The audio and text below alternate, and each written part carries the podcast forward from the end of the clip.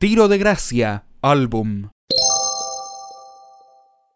Tiro de Gracia es una banda sonora compuesta por Manal, editada en el año 2000 como bootleg, álbum pirata, por una editorial desconocida.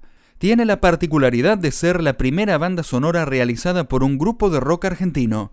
Este álbum recopila las pistas que fueron grabadas para el film Tiro de Gracia del director Ricardo Becher.